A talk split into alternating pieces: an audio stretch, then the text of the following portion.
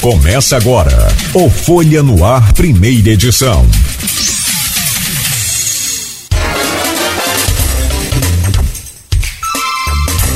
Quarta-feira, 20 de julho de 2022. Começa agora pela Folha FM 98,3, emissora do grupo Folha da Manhã de Comunicação, mais um Folha no Ar com Arnaldo Neto. Aliás, hoje, dois, dois, se um neto já é bom, temos dois netos no programa. Teremos a presença aqui, já temos a presença do José Paz Neto, que é advogado, presidente da comissão de Direito Eleitoral da 12 segunda subseção da Ordem dos Advogados do Brasil, da OAB Campos. Então, nosso querido José Paz Neto, sempre aqui conosco, agora depois da pandemia, né, José? Presencialmente de volta. E o bom é que aqui a pessoa já dá uma entrevista, toma um café com adoçante, uma água e faz uma ginástica subindo essa escada e não paga nada.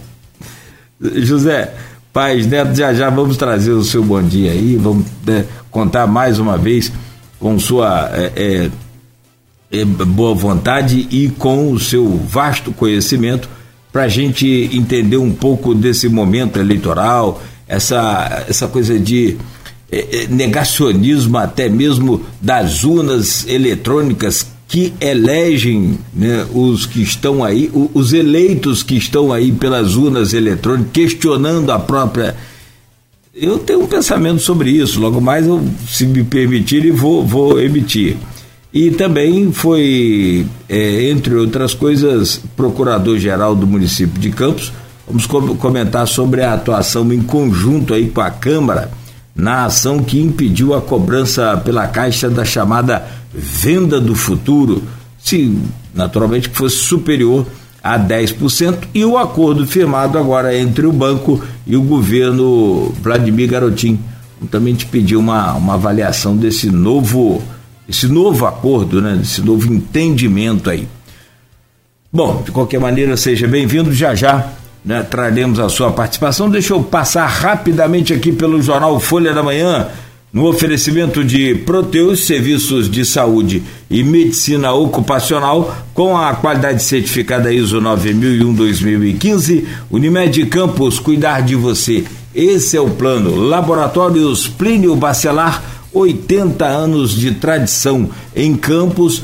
É, Plínio Bacelar Vacina, uma moderna clínica de vacinação e o apoio de Green Energia Solar. Hoje no jornal Folha da Manhã, destaque de capa do jornal hoje e que dá um rebuliço aí na uma rebuliçada do tabuleiro das eleições 2022. Fora da disputa a governador, Garotinho lança filha ao Senado. É capa do jornal com Clarissa. Pré a senadora, vaga aberta a deputado federal.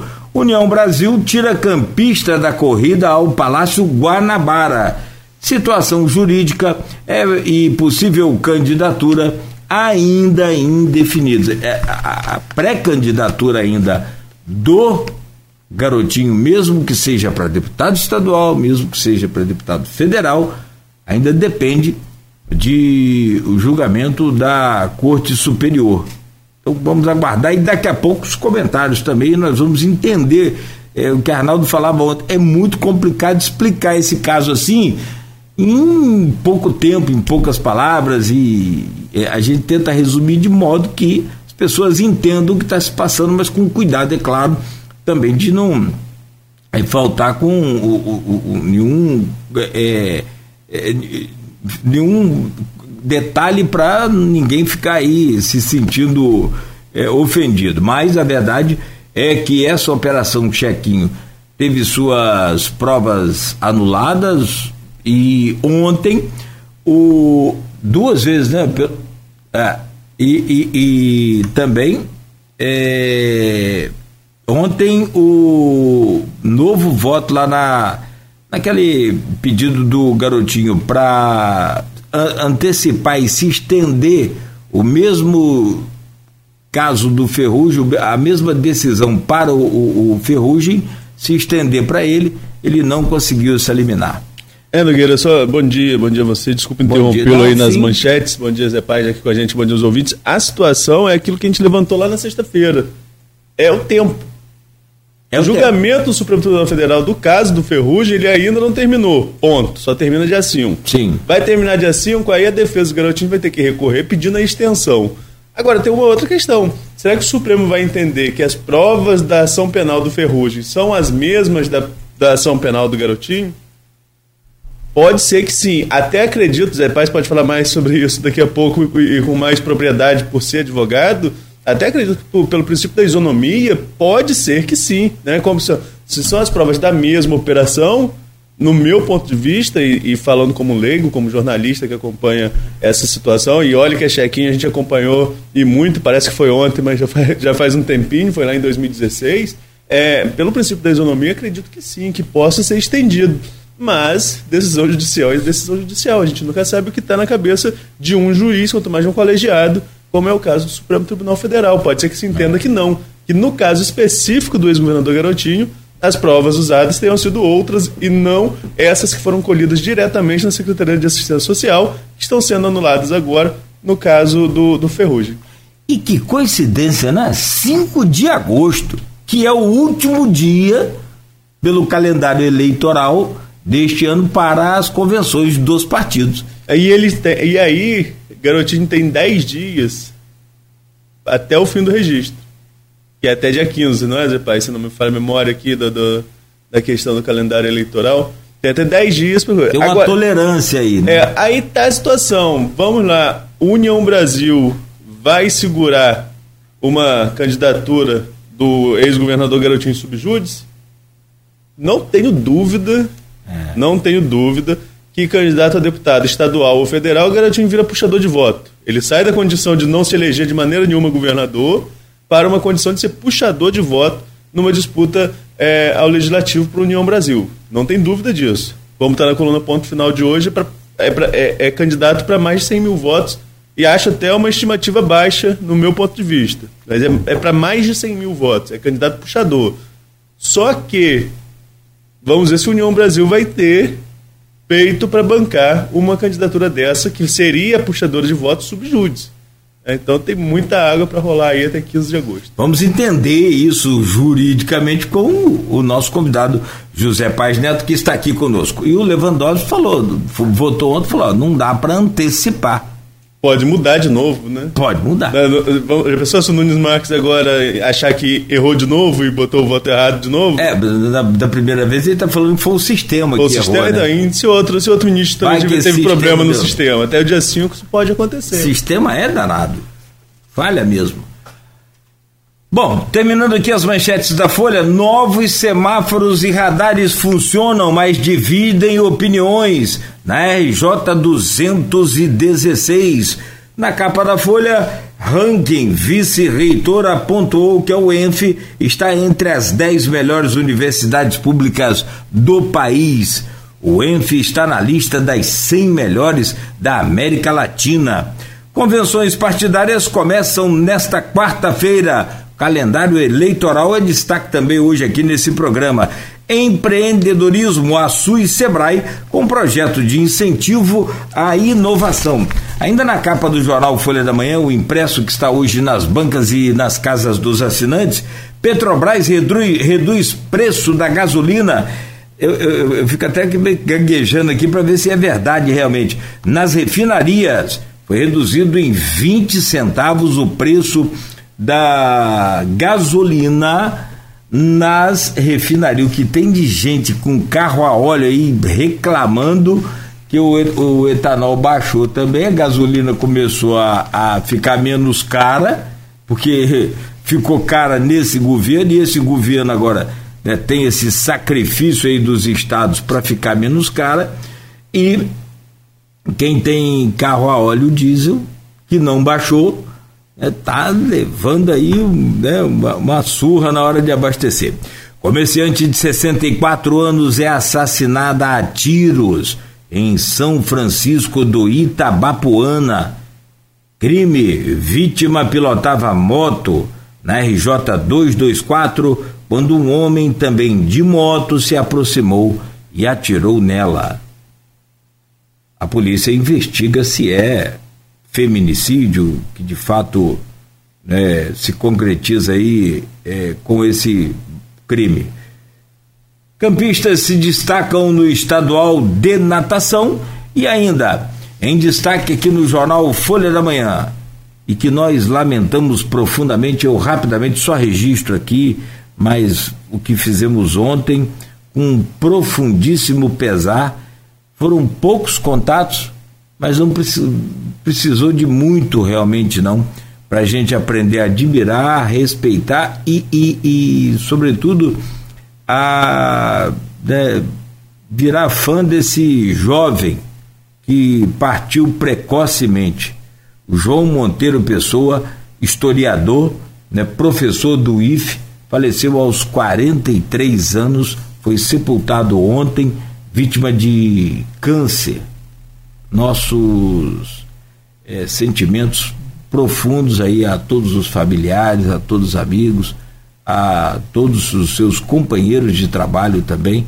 Aqui, em algumas entrevistas, nós tivemos a oportunidade de conhecer esse potencial dele. E nesses momentos tão difíceis, onde se nega tudo, né? Tudo, até que o planeta é, é redondo, você ter aí uma, uma mente brilhante assim e perdê-la tão precocemente dói muito mais. Né? A morte é sempre doída, mas tão precocemente, nesse momento, então, agrava mais ainda, aumenta mais ainda a dor. E que a família possa ter aí né, muita paz e força neste momento. Nossas condolências em nome do Grupo Folha da Manhã. Eleição nessa quinta. Empresários escolhem novo presidente da SIC.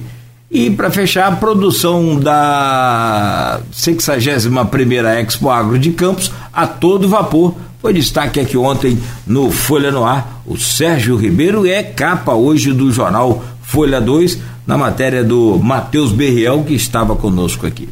São 7 horas e 22 minutos, rapaz. Atrasei a beça aqui. O, o, o José Paz Neto, que prazer, que honra poder recebê-lo aqui presencialmente depois dessa né, essa tristeza toda, essa tragédia toda aí da pandemia. Seja bem-vindo, muito obrigado pela sua presença. Bom dia, Cláudio, bom dia, Arnaldo, Beto, bom dia aos ouvintes da Folha FM. É sempre um prazer estar aqui para poder a gente debater os assuntos importantes da cidade, da região, né? E que bom agora presencialmente, né? Depois de quase dois anos aí de, né, de programas é, virtuais, enfim, à distância. É um prazer estar aqui novamente. Bem-vindo sempre e, e, obrigado porque prestar esse conhecimento para a gente aqui, para os nossos ouvintes e, e, seguidores, telespectadores também aí das redes sociais, é muito importante. Ô Neto, bom dia mais uma vez. Se um Neto já é bom, com dois então, o programa hoje bate recorde de Ibope. Mais uma vez, bom dia, Neto. Valeu, Nogueira, bom dia. Bom dia, Zé Paz. Bom dia, sobretudo, os ouvintes da Folha FM. Vamos começar nossa conversa. Claro que esse assunto aí de garotinho instiga a gente a começar com, com ele, mas é, é, vamos começar falando um pouquinho sobre calendário eleitoral, Zé Paz. É, você vem aqui convidado na condição hoje de presidente de, do, da Comissão de Direito Eleitoral da OAB. Eu queria que você explicasse um pouco para a gente nessa, nessa função, de tantas que você já exerceu enquanto passa por aqui como entrevistado, é, como estão as regras para o período eleitoral a partir de agora? Para a gente aqui, nós estabelecemos, por exemplo, que é, pré-candidatos a gente entrevistaria até ontem. A partir de hoje, não pelo princípio que eu falei lá atrás na questão da justiça da isonomia. Não tem como trazer aqui todos os pré-candidatos, ou agora que serão oficializados, candidatos a deputados. Então, pelo princípio da isonomia, a gente não traz nenhum candidato a deputado mais, pelo menos até a eleição no disputa do primeiro turno, né, quando é, é, é encerrada a disputa deputado basicamente os veículos de comunicação têm que se atentar a isso também? Que, que começa a valer a partir de agora? Tem, eh, tem Arnaldo. É, um dos pontos, começa hoje, inclusive, essa vedação, é a menção para programas de TV, rádio, etc., a candidaturas, assim, a, na verdade a, a participação de, de pré-candidatos, exaltação de possíveis candidaturas. É, isso fica vedado a partir de agora também por conta do calendário eleitoral. Né? E hoje é uma data importantíssima porque hoje é a data de início né, das convenções partidárias. As convenções podem ser realizadas do dia 20 né, de julho até o dia 5 de agosto.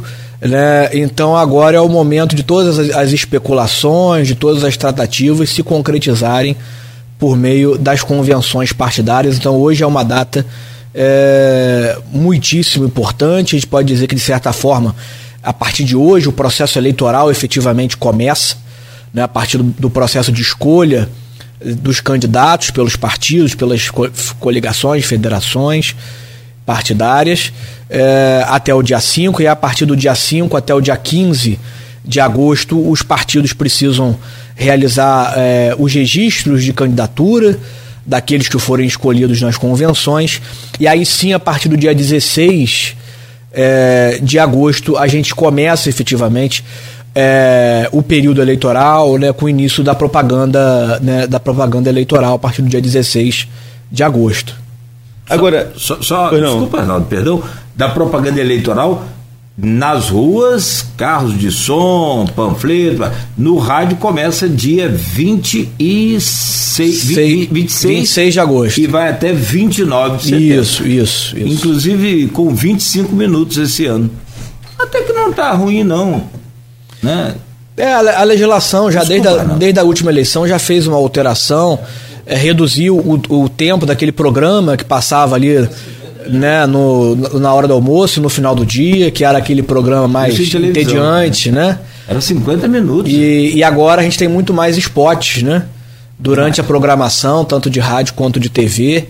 É, fica uma propaganda mais, mais leve pro, né, pro eleitor participar, muito embora eu acho que a, a, a propaganda é, gratuita na, no, no rádio na TV ainda é muito importante. A gente sabe da força que as redes sociais tomaram, criaram é, durante o período eleitoral, enfim, mas a propaganda no rádio na TV ainda é muitíssimo importante para a formação é, da consciência do eleitor sobre né, os candidatos. Né, e não à toa os partidos ainda hoje né, brigam para conseguir formar coligações grandes para terem um tempo de rádio e TV né, considerável. Só dúvida aqui, que horas que é o horário da rádio? Sete horas? De, de, o rádio é sete e meio-dia. Televisão, acho que é, é, Que pena a rádio sete horas. Que pena. Né? Muito triste com esse horário. Vai ter que, infelizmente o programa vai ter que ser atrasado. Mas, brincadeiras à parte, vamos nós aqui pro calendário. É, mas, rapaz, aí o que acontece? A gente tem agora o período das convenções, né? Esse, esse, até o dia 5 de agosto, os partidos definem quem são os seus candidatos, né? Aí, aí a gente também começa a tirar do texto aquele pré e já chamar de candidato, né, depois da definição dos partidos, e abre prazo para o registro eleitoral. Chegou no dia 15, aí agora a gente vai entrar um pouquinho num caso específico, vamos falar também sobre essa situação do garotinho que eu comentei agora há pouco. É, o garotinho tem uma pendência lá na, na check-in, pode ser que ele consiga reverter, tem outra questão que vai ser jogada pelo STF, enfim, ele tem algumas questões, estou pegando ele como exemplo, mas que vale para todos. É, não, consigo não consigo regularizar até o dia 15. Estou fora da disputa, concorro subjúdice, subjúdice. Como que fica essa situação? Em regra, Arnaldo, é, as condições de elegibilidade, é, a incidência de alguma é, causa de inelegibilidade, elas são apuradas no momento do registro, né, no momento da apresentação do registro. É, agora, eventualmente, durante o processo eleitoral, aquele indivíduo que apresentou um pedido de registro de candidatura, é, ele pode ter a sua situação jurídica alterada. Alguma causa de inelegibilidade, por exemplo, pode deixar de existir.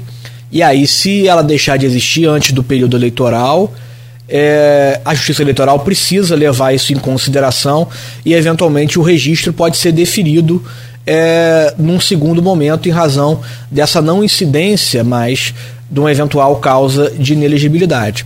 É, o que não pode acontecer é a não apresentação do pedido de registro de candidatura, e aí, na eventualidade dessa, dessa causa de inelegibilidade não incidir mais, é, se tentar apresentar um pedido de registro de candidatura é, intempestivo. Isso não pode acontecer.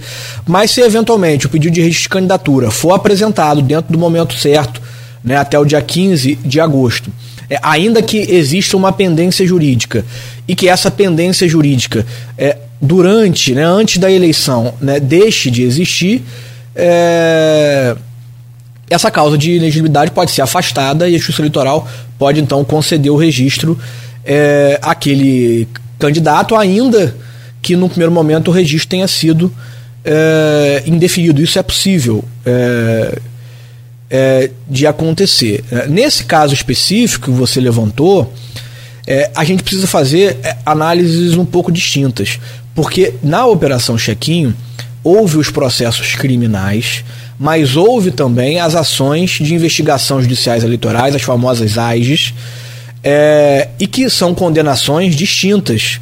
Né? Uma condenação na esfera criminal, a outra é uma condenação é, na esfera é, eleitoral. Né? E que geram reflexos também distintos é, para fins de incidência de alguma eventual causa de ineligibilidade. Então, nesse caso é, do, do ex-governador Garotinho, ainda que uma eventual condenação na esfera criminal seja anulada, né, por extensão dos efeitos do que foi decidido no processo do ex-vereador Tiago Ferrugem, é, se ele estiver condenado na AIGE, ele ainda assim permaneceria inelegível. Confesso para você que eu não me recordo se a AIGE dele já foi julgada. Eu acho que não, eu acho que ainda não. Eu, pelo menos em segunda instância, ainda não. É, mas isso eventualmente pode também acontecer durante é, o período eleitoral e afetá-lo durante é, o registro. Mas são situações jurídicas distintas. No caso do, do, do processo criminal, é, primeiro a gente precisa efetivamente é, aguardar o, o, a conclusão do julgamento pelo Supremo Tribunal Federal.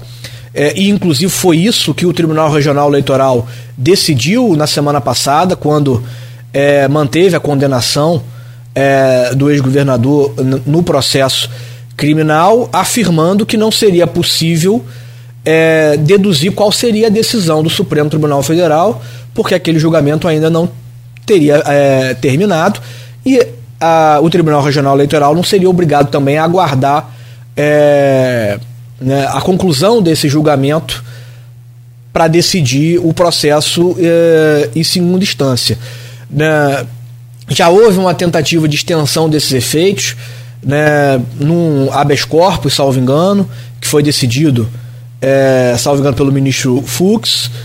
É, um, um, pedido também ao relator do processo é, do Tiago Ferrugem, que está prevento para o julgamento de todas essas questões da Operação Chequinho, que é o ministro Lewandowski. Né, os pedidos foram é, rejeitados por ambos os ministros. É, e agora é fundamental aguardar realmente o, a, a conclusão do julgamento no Supremo para aí a gente ter uma noção mais clara é, da situação jurídica do ex-governador, né? Que nós sabemos, né, ao longo da sua carreira teve diversas condenações, enfim, então assim foram tantas condenações ao longo desse período que a gente não pode, né, se quer chegar à conclusão de que se né, ele tiver uma decisão favorável na chequinho, somada à decisão favorável que ele teve no STJ, que suspendeu os efeitos da condenação dele é, por improbidade administrativa, é, por conta de atos na, na, época da Secretaria Estadual de Saúde, é, a gente não sabe se existem eventualmente outras condenações é, que possam é, fazer com que incidam uma ineligibilidade é, sobre ele. Então é necessário aguardar e me parece que ele vem acompanhando isso, né, vem tentando o máximo possível ter decisões judiciais favoráveis para conseguir resolver as suas pendências é, jurídicas, mas não sei se politicamente é, o partido, né, União Brasil, vai correr esse risco de colocá-lo como um candidato subjúdice durante esse período eleitoral. A gente sabe que dentro de uma nominata, às vezes tem candidatos que têm uma densidade eleitoral menor, que estão ali apenas para compor a nominata, é, mesmo num partido com a nominata forte, como é a nominata do União Brasil, né, e eventualmente algum candidato com a votação menos expressiva pode ser retirado do jogo para que o garotinho ainda subjúdice concorra, enfim, é, numa esperança de que resolvendo a sua situação, ele como um puxador de voto, que nós sabemos que é, consiga impulsionar também a votação do partido. Né? É, tem até um questionamento aqui do Maurício Batista, nosso ouvinte e comentarista número um. É, e o Maurício coloca: ah, as condenações não são públicas, as condenações são públicas, mas às vezes é quantas vezes a gente tem que consultar Tribunal de Contas, porque não é só a condenação é, é, na justiça, pode ser também uma decisão de Tribunal de Contas em relação à prestação de contas de mandatos, enfim. E encontrar tudo isso para a gente, enquanto jornalista, é difícil. Não sei vocês, né, que tem outros mecanismos por serem do direito. Encontrar qual condenação, em que pé está cada condenação, é que é a situação mais delicada. Não, até para os próprios advogados é difícil, porque você tem que obter certidões né, de todos esses tribunais, fazer uma análise de todos os processos, verificar se já houve condenação é, com trânsito em julgado, condenação é, em segunda instância, enfim, é necessário fazer uma análise né, de processos cíveis, processos criminais, processos em tribunais de contas, na justiça eleitoral, né, e né, é, é sabido por todos nós que o ex-governador né, responde a uma série de processos em vários, em todos os âmbitos possíveis e imagináveis. Né, então, às vezes, é difícil chegar efetivamente à conclusão é, da situação jurídica dele. Né, porque é, até por uma estratégia política, se houver outras situações né, complicadas do ponto de vista jurídico, não será o próprio candidato que vai é, levantá-las, suscitá-las, levá-las ao conhecimento público. Né? Agora, por exemplo, pegando também o caso da, da família Garotinho como, como um, um exemplo a ser debatido. É, a manchete de hoje da Folha diz que o Garotinho está fora da corrida, porque chegou-se a um acordo no União Brasil né? e, além de ele estar fora da corrida, a Clarissa é pré-candidata ao Senado.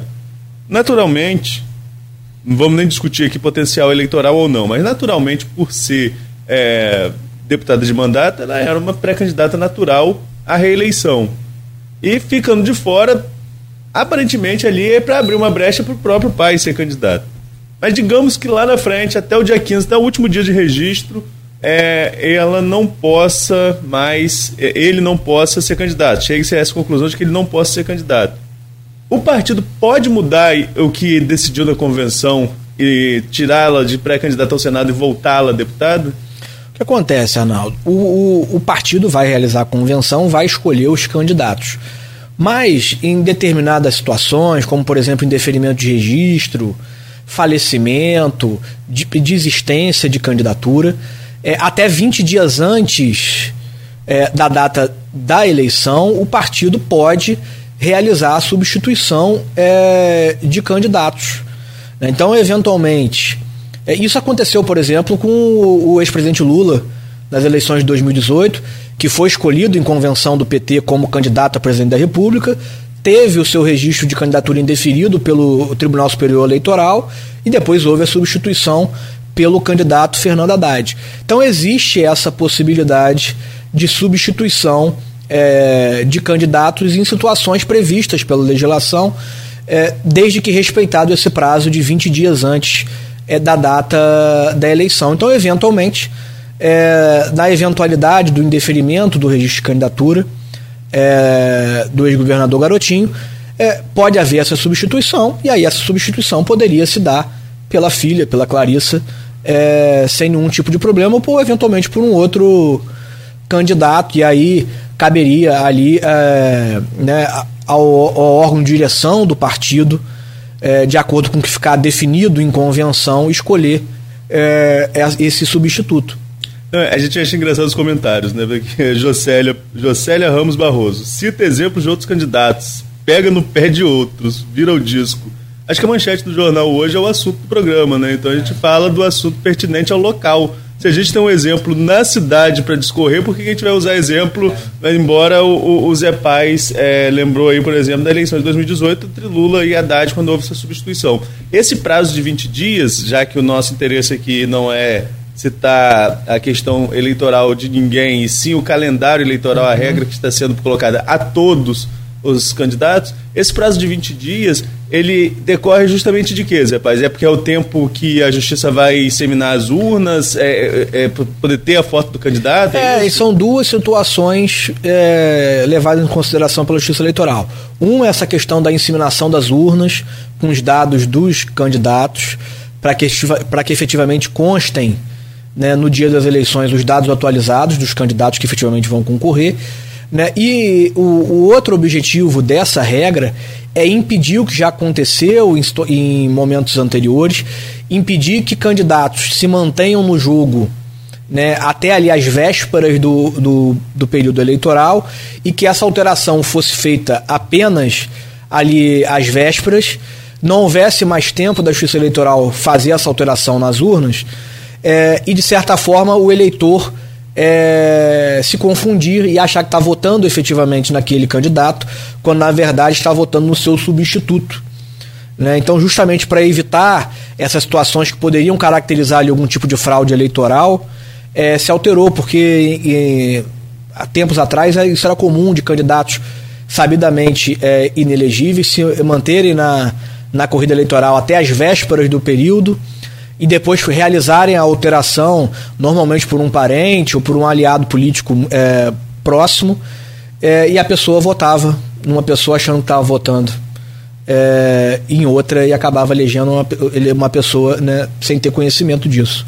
Então, por isso o objetivo dessa regra. Eu falei isso, né, essa questão da inseminação das urnas, né, que é a, a, quando os dados são inseridos nas urnas, urnas que chegaram até muito cedo esse ano, me surpreendeu o fato de as urnas daqui da região já estão, já estão em campos muito, muito cedo, a gente que acompanha a eleição há um tempinho, né?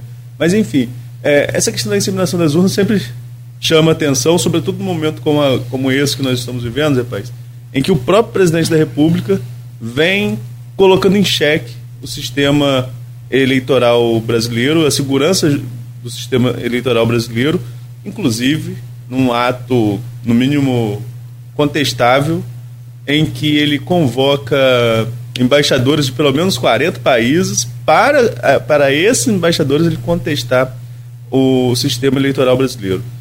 No processo que você já acompanha há um tempo em relação às urnas eletrônicas, acho que duvidar, não pode duvidar de tudo, é um direito questionar. Agora, uma autoridade questionar sem prova efetiva de que houve fraude em qualquer momento de eleição. Isso não coloca o jogo democrático até mesmo a relação entre as instituições numa certa tensão desnecessária em um ano eleitoral?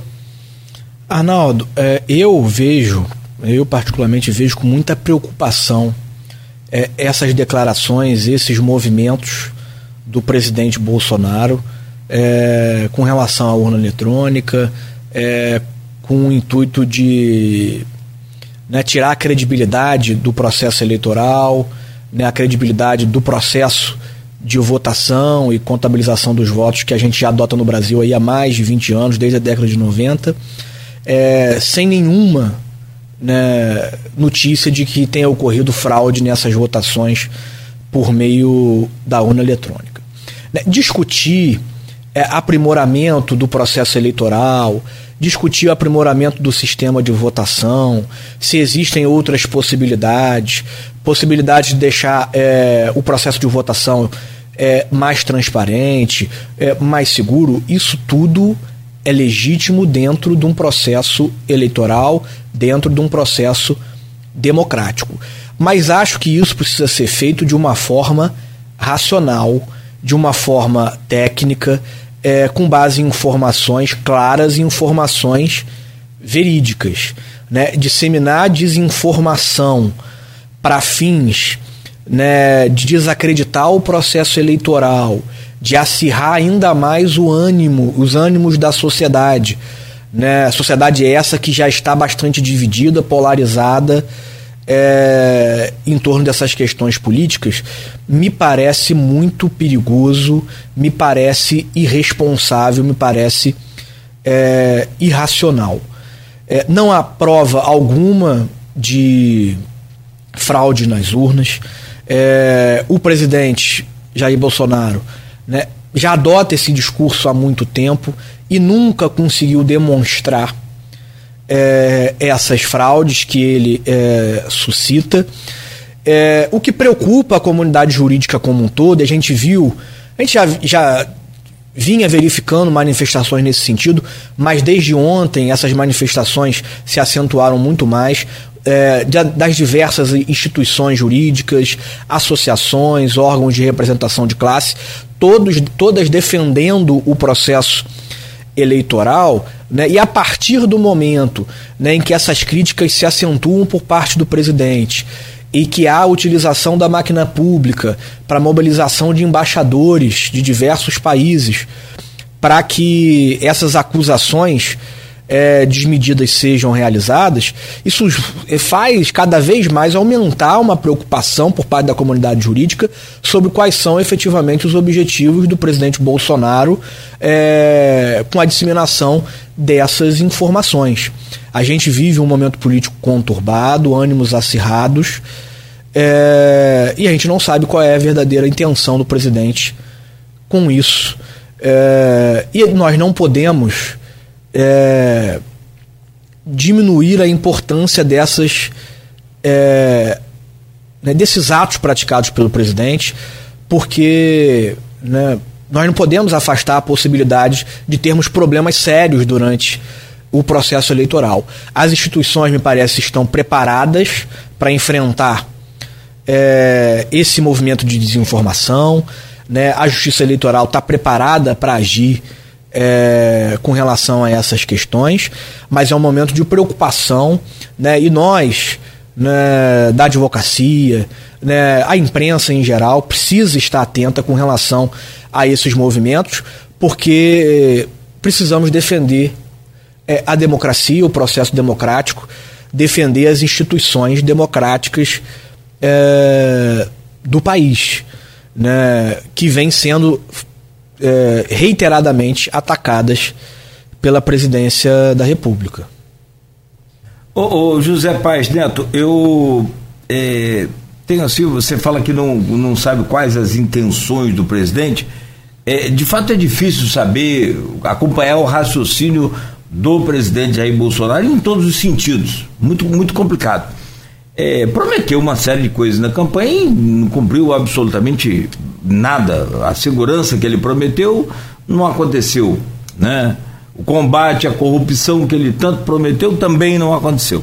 É, Para mim, e aí é minha opinião, é a opinião de Cláudio Nogueira. Se importa ou não, também não vem o caso, mas é a minha opinião, não é da rádio nem do grupo, é a minha opinião. Para mim é muito claro é, esse, essa, essa, essa coisa dele tentar é, desacreditar ou, ou, colocar a população né, contra as urnas eletrônicas, justamente por conta dessa falta de ações. Ah, mas teve a pandemia, Nogueira, mas o Guedes prometeu o seu, né, ele prometia, né, ser o salvador da pátria, e a inflação está aí, passando, né, chegando aos dois dígitos. Então você vê que tudo desarrumou.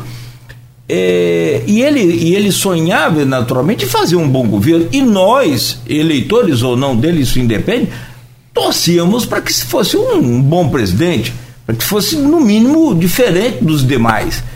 Para mim fica muito clara essa tentativa de desacreditar das urnas, porque numa eventual derrota, é claro que ele mantém esse grupo unido e aí, eu vou te falar uma outra coisa, eu até colocava no, no meu Twitter ontem.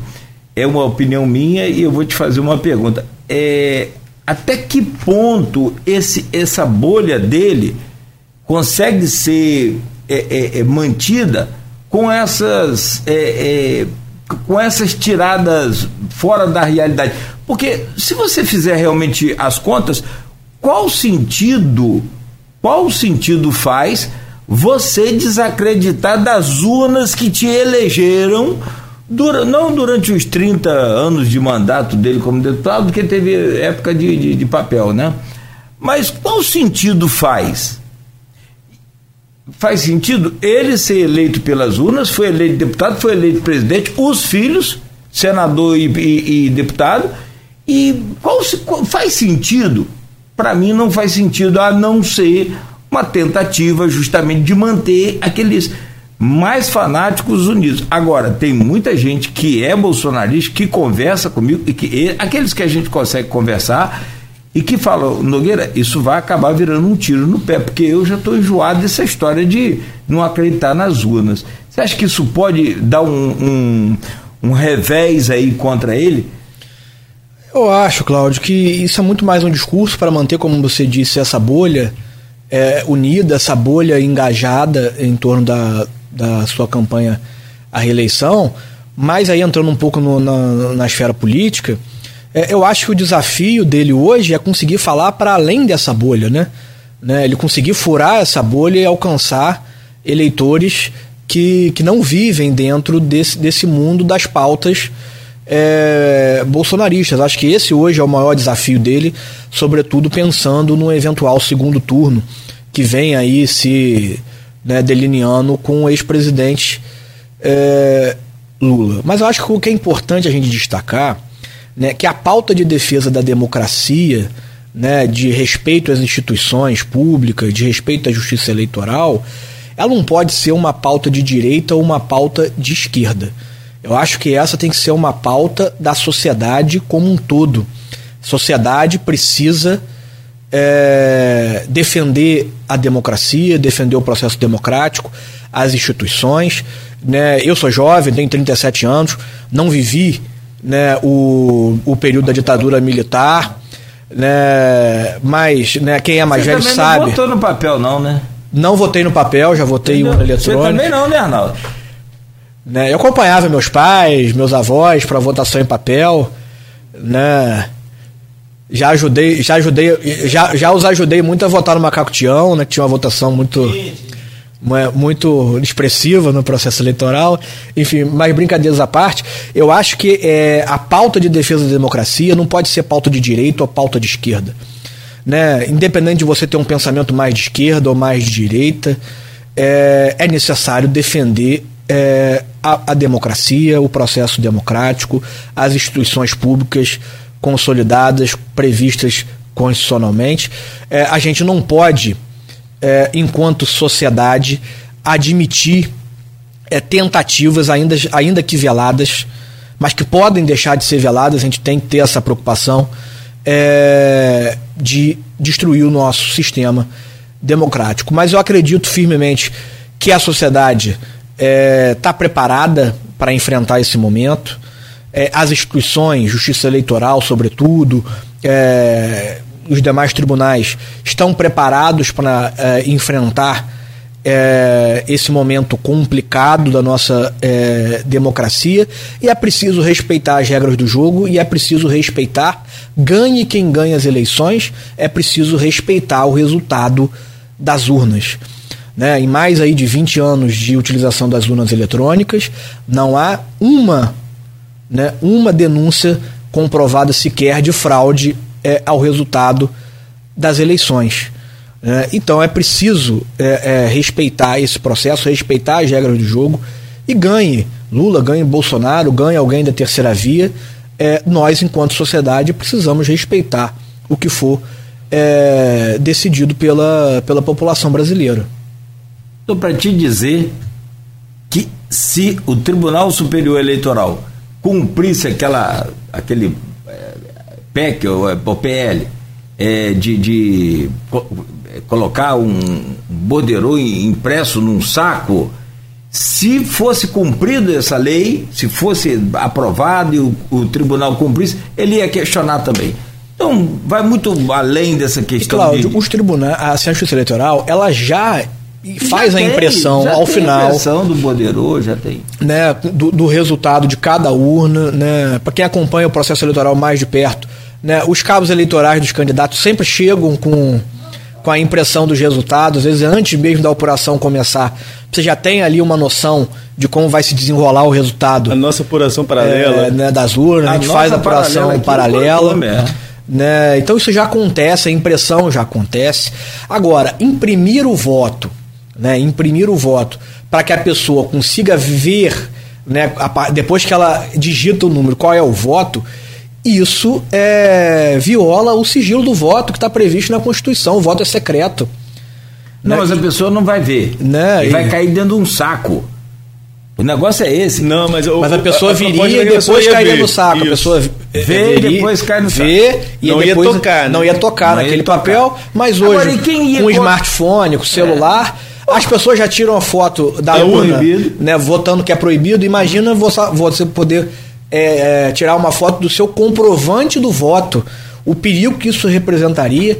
Né? Eu Quanto tempo aí a gente viveu o voto de cabresto, é. sobretudo no, Aqui, no, deputado, no interior. Ó, votei no senhor, ó, né? E até hoje, é, alguns candidatos se valem desse temor e desse desconhecimento dos candidatos, do, do, dos eleitores, para exigir é, a votação. Olha, demonstre lá, se eu não tiver 15, 20, 50, 100 votos naquela urna, é porque vocês não cumpriram o compromisso comigo e aí vocês vão sofrer as consequências. Né? Então a gente sabe dos perigos que isso representa né? e a gente não pode retroceder, a gente precisa avançar. Se houver alguma proposta né, para aumentar a transparência, a segurança da votação, ótimo que isso seja discutido e eventualmente seja incorporado ao processo eleitoral. Né? Mas desde que haja um debate racional, a gente não pode viver é, apenas com base é, né, em ilações feitas sem qualquer sentido, sem qualquer fundamento. Pegando uma carona, Nogueira, dessa questão aí rapidinho, só para é, é lembrar que essa mudança que não passou no Congresso, então não vale, né, tentou passar no Congresso essa mudança para o voto impresso, e ela abriria um precedente também, olha só, Zé Paz, você vai levar a urna eletrônica lá para a Amazônia, porque a gente vive numa realidade de centro urbano, né, a gente mora numa cidade plana, que não tem problema nenhum é, é de locomoção, enfim, você vai levar a urna dessa com impressora. Impressora balança, tinta vaza, na hora de imprimir um, um, um comprovante, um comprovante sai rabiscado. Não dá para ter certeza. Ia ser tipo aquele voto que os, os fiscais lá do, do, do, do, papel ficavam, não, é para fulano, é para ciclano, é para fulano, é para ciclano, e acabava anulando aquele voto. E isso, esse voto lá nos confins, sei lá onde foi, onde a urna deu problema de impressão, anularia uma eleição inteira porque seria, seria motivo para tentar anular uma eleição inteira.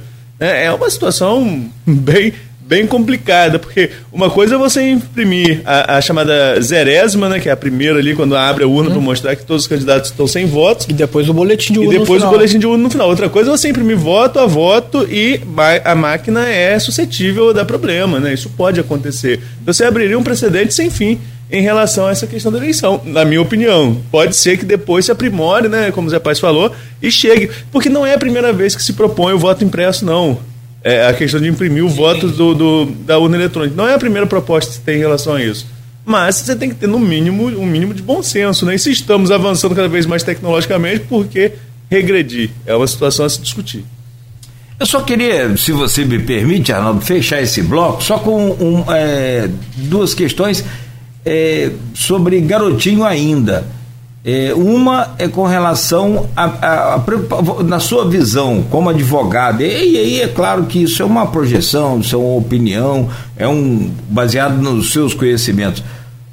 O garotinho estaria mais preocupado com a aprovação da sua ficha limpa. Até a Anice Barcelo faz uma pergunta aqui interessante que eu quero pegar uma carona na pergunta dela.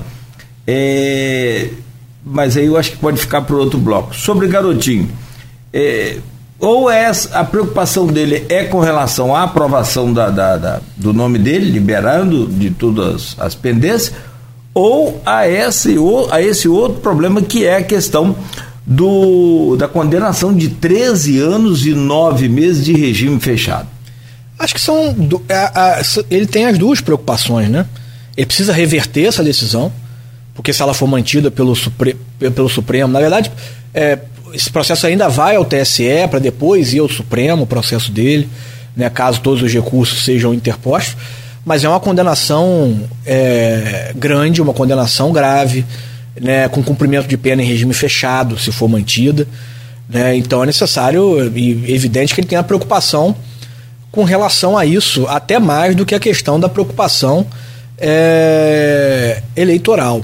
Né? Mas a gente sabe que o garotinho é um político experiente, né? experimentado, e ele sabe usar muito bem esse momento de pré-campanha né? para colocar o seu nome no cenário, no jogo é, político, né, me parece que, e aí falando muito mais no aspecto político do que jurídico nesse momento, que ele sempre soube que as chances dele ser candidato a governador eram muito pequenas, né, que as chances do, do partido né, conceder a legenda a ele, né, escolhê-lo candidato eram praticamente irrisórias.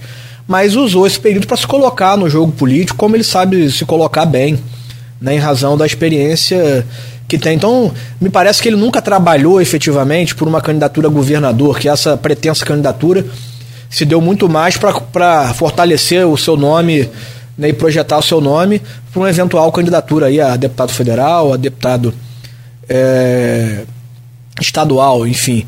Mas é, a preocupação tem que existir, né? a preocupação do ponto de vista jurídico precisa existir, porque ele precisa reverter essas condenações. É, me parece que se a, a, decisão de reconhecer a nulidade das provas da check-in for mantida pelo Supremo, que isso provavelmente vai se estender é, aos outros condenados, porque, salvo o melhor juízo, todas as condenações levaram em consideração é, essa documentação cuja.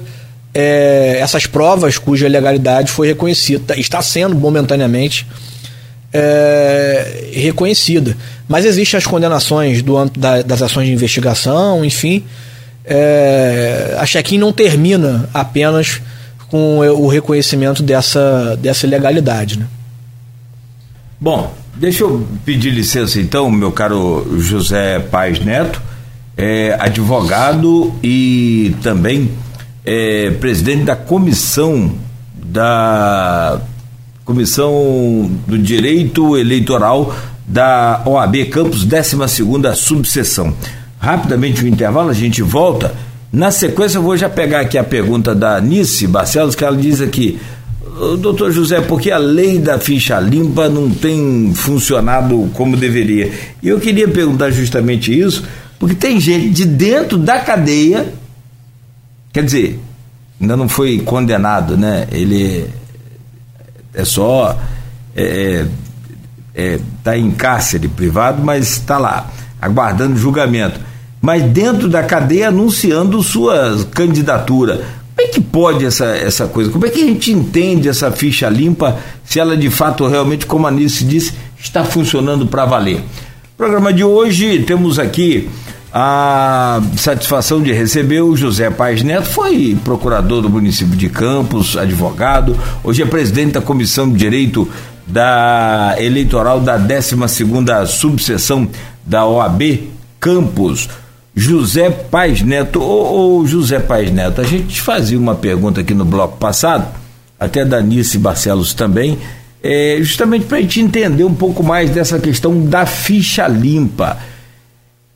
É, eu, eu, não vou citar nomes assim para já começamos o período hoje, né, exatamente. E eu, eu, confesso a você que eu tenho mau cuidado com esse negócio da lei eleitoral. Eu, eu, sei lá, tem hora que eu exagero, mas é melhor exagerar, né, pecar pelo exagero nesse caso, do que você receber uma multa de 100 mil. E engraçado que quando os, os candidatos a presidente, governador, a multa para eles é de 5 mil.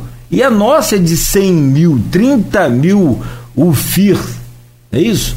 É, vai dar mais de 100 mil esse ano. Então, não dá não. Não tô com, com bagagem para isso não. É, nem para os 5 mil, quanto mais para 100. Então, nessa precaução, evidentemente que cumprindo a lei, eu não vou citar nomes, mas tem gente aí que, aliás, está famoso aqui em Campos, famoso na região, toda região do Lagos, anunciando que é candidato, que vai ser candidato preso. O cara está preso anunciando que é candidato. E como é que é essa coisa de ficha limpa? Porque dá a entender que, é, que esse, esse, essa lei não funciona. É o tal daquela coisa de lei que não pegou? Não, muito pelo contrário, Cláudio. A lei da ficha limpa pegou. Na verdade, a lei da ficha limpa foi uma alteração da lei de inelegibilidade, né, para incluir uma série de outras causas de inelegibilidade. É, e é uma lei que pegou. Assim, to, em todas as eleições, é, inúmeros candidatos são têm um registro indeferido por conta né, de alguma ineligibilidade. É uma lei que funciona. É, eu, particularmente, tenho até alguns questionamentos jurídicos sobre a legislação, sobre alguma das hipóteses que estão lá previstas, é, que são é, muito rígidas e que acabam nem sempre respeitando ali o devido processo legal, a presunção de inocência, algumas situações em que há uma, né, um, um uma, um rigor muito grande é, na aplicação da legislação. É uma lei que, é uma lei que funciona. Agora, em diversas situações, sobretudo aqueles candidatos que têm uma condição melhor é, do ponto de vista político e até do ponto de vista financeiro, né, conseguem afastar essas causas, conseguem reconhe é, o reconhecimento judicial de que eventuais situações é, não é, ensejam a ineligibilidade e conseguem concorrer, conseguem decisões favoráveis, até durante o processo eleitoral, de certa forma tumultuando o processo. Enfim, em algumas situações a gente tem é, divergências de interpretação e essas divergências, do, de, essas divergências de interpretação vão se arrastando durante o processo eleitoral. Isso acaba gerando é, uma certa insegurança jurídica. Enfim, é, mas é uma lei que funciona. É, é uma lei que, de certa forma, a gente pode dizer que moralizou um pouco o processo eleitoral. A gente sabe que a gente tem ainda diversas situações é, difíceis, complicadas, que a população às vezes não consegue compreender, né, de pessoas sendo candidatas em situações inusitadas, como essa que você colocou, né, de mesmo estando né, é, preso, poder concorrer, enfim. Mas né, enquanto não houver condenação, né, porque às vezes pode ser uma prisão cautelar, uma prisão né, provisória, enfim.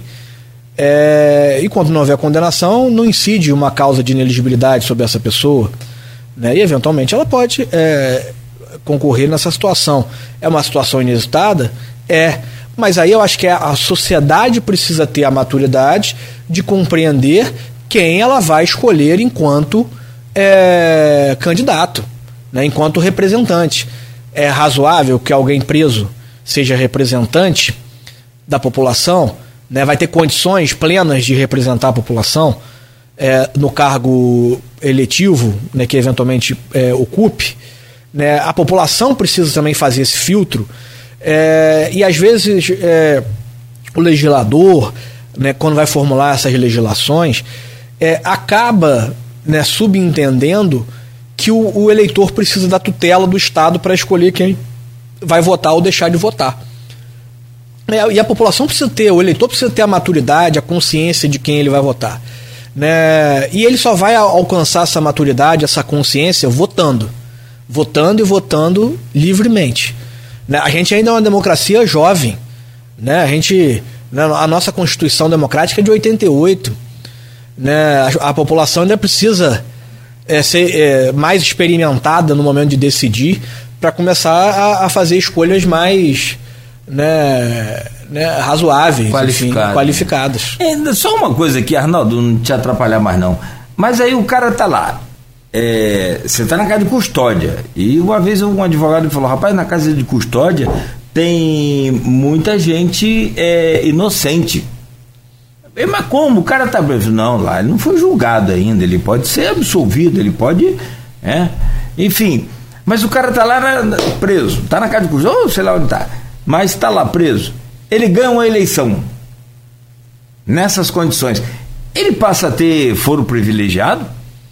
Não, a questão do foro privilegiado, Cláudio, o Supremo já delimitou melhor essa questão é, e deixou claro que o foro é, ele se aplica para questões relacionadas ao exercício do mandato eletivo. Né, para questões é, que não tenham a ver, que não tenham relação com o exercício do mandato eletivo, não há mais a incidência do foro como acontecia é, antigamente, que a aplicação do foro, a incidência do foro privilegiado, né, se dava de forma irrestrita, independente né, do fato ter relação com o mandato ou não. Hoje isso, esse entendimento já foi alterado e a gente né, não teria mais essa problemática né, em situações inusitadas como essa, entendeu? Zé Paz, eu vou ampliar um pouquinho mais aqui a conversa em relação à, à Comissão de Direito Eleitoral da OAB. Nós falamos aqui da questão das urnas eletrônicas. Eu acho que conversando com a Priscila Marins, é, em relação à Priscila, acho que foi a Priscila Marins que falou comigo uma vez que a própria OAB acompanha, ela participando aqui da entrevista, ela também já foi da Comissão de Direito Eleitoral, hoje procuradora da Câmara de São João da Barra, e que a Comissão Eleitoral da OAB acompanha essa questão. Nessa eleição que é mais ampla, né, que envolve deputados, envolve é, presidente da República, governador, enfim, nessa questão é, a OAB Campos também participa, vocês estão acompanhando o processo eleitoral. Qual o papel da OAB, sobretudo as subseções que são mais regionais, mais do interior, nesse processo eleitoral?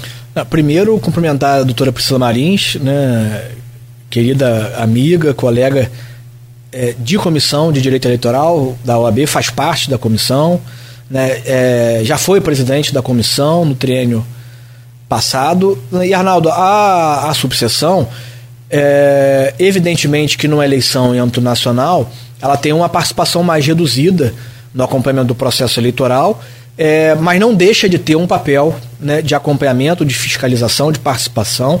Certamente nós participaremos, é, acompanharemos o processo de inseminação é, das urnas, acompanharemos todo o processo de votação é, no dia da eleição, é, sempre convocados pela Justiça Eleitoral a participar é, dos atos né, praticados pela, né, pela Justiça Eleitoral, participaremos é, disso, mas é evidente que num processo em âmbito nacional, é, as seccionais né, e a OAB Nacional, evidentemente, tem um papel de maior protagonismo no, no acompanhamento é, dessas eleições, é, mas nós da subseção também vamos acompanhar é, e fiscalizar é, esse processo eleitoral. Faz parte das nossas atribuições e o presidente Felipe Stefan é, já nos solicitou que esse acompanhamento seja realizado. Em relação a denúncias, por exemplo, no dia do processo eleitoral, como que é o aberto? A gente sabe que os partidos, você mesmo eh, já citou aqui quando a gente falou na impressão do boletim de urnas, os partidos nomeiam fiscais cada partido pode nomear. É difícil. É, é, a alegação de quem contesta a impressão do boletim de urna é que é praticamente impossível que todos os partidos tenham fiscais em todas as sessões, e realmente é. Uhum. Né? Mas é, a OAB, enquanto instituição, como ela participa nesse dia, no dia da, da apuração das eleições? A OAB participa no momento da apuração, efetivamente, é, se faz presente na sede da Justiça Eleitoral nesse momento. Obviamente também acompanha ali o dia da eleição. É, nós podemos eventualmente receber denúncias. É, e se for o caso, encaminhar essas denúncias à Justiça Eleitoral, né, ao Ministério Público é, Eleitoral.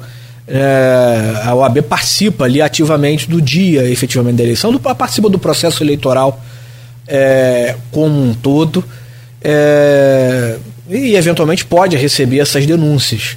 Né? A OAB não é legitimada pela legislação para ingressar com ações né, de investigação, enfim, é do âmbito eleitoral. É, essa legitimidade cabe ao Ministério Público, aos partidos políticos, às federações partidárias, aos candidatos, mas evidentemente tem um papel de fiscalização justamente para assegurar aquilo que é, é uma das suas funções ali, previstas inclusive constitucionalmente, é, assegurar a, né, a manutenção é, do processo democrático. Então a gente acompanha de perto isso durante né, o dia, não só no dia especificamente da eleição, mas durante o processo eleitoral como um todo.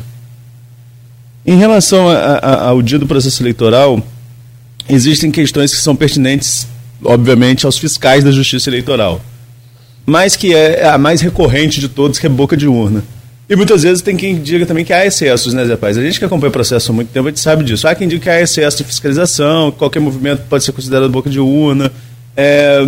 E nem todo mundo tem advogado, sobretudo num dia desse que os advogados são quase todos vinculados a, deputados, a, a candidatos, nesse caso, essa eleição, deputados, enfim. A OAB participa desse processo também, dessa questão de acompanhar quem vai conduzido, como que é o procedimento em relação a essas pessoas. Vocês atuam nas ruas efetivamente nesse processo eleitoral ou só se for acionado em algum caso?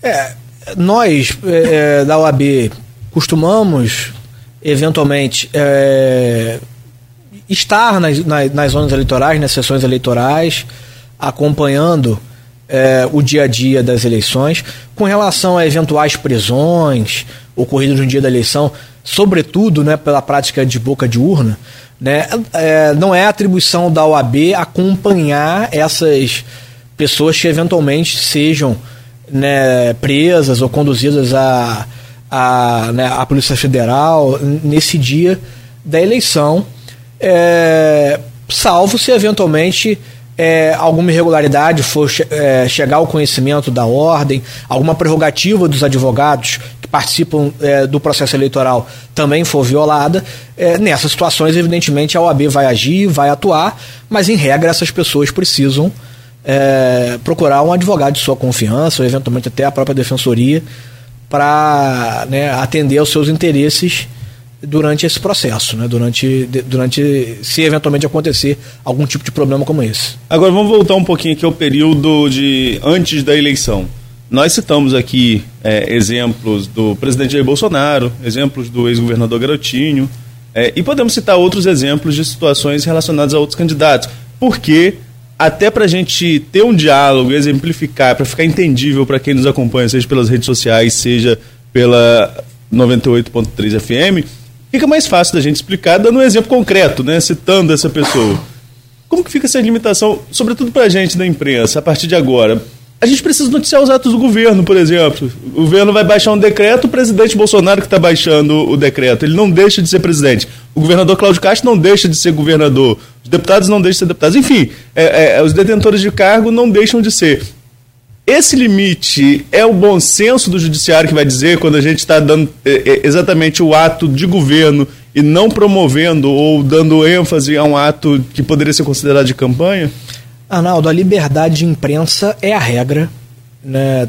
Está prevista na Constituição e precisa ser respeitada, inclusive durante o processo eleitoral. Os veículos de imprensa têm essa liberdade, possuem essa liberdade para divulgarem não só os atos de campanha, como também continuarem tratando dos atos de governo daqueles gestores, ainda que estejam é, e sejam candidatos é, à reeleição. A liberdade é a regra.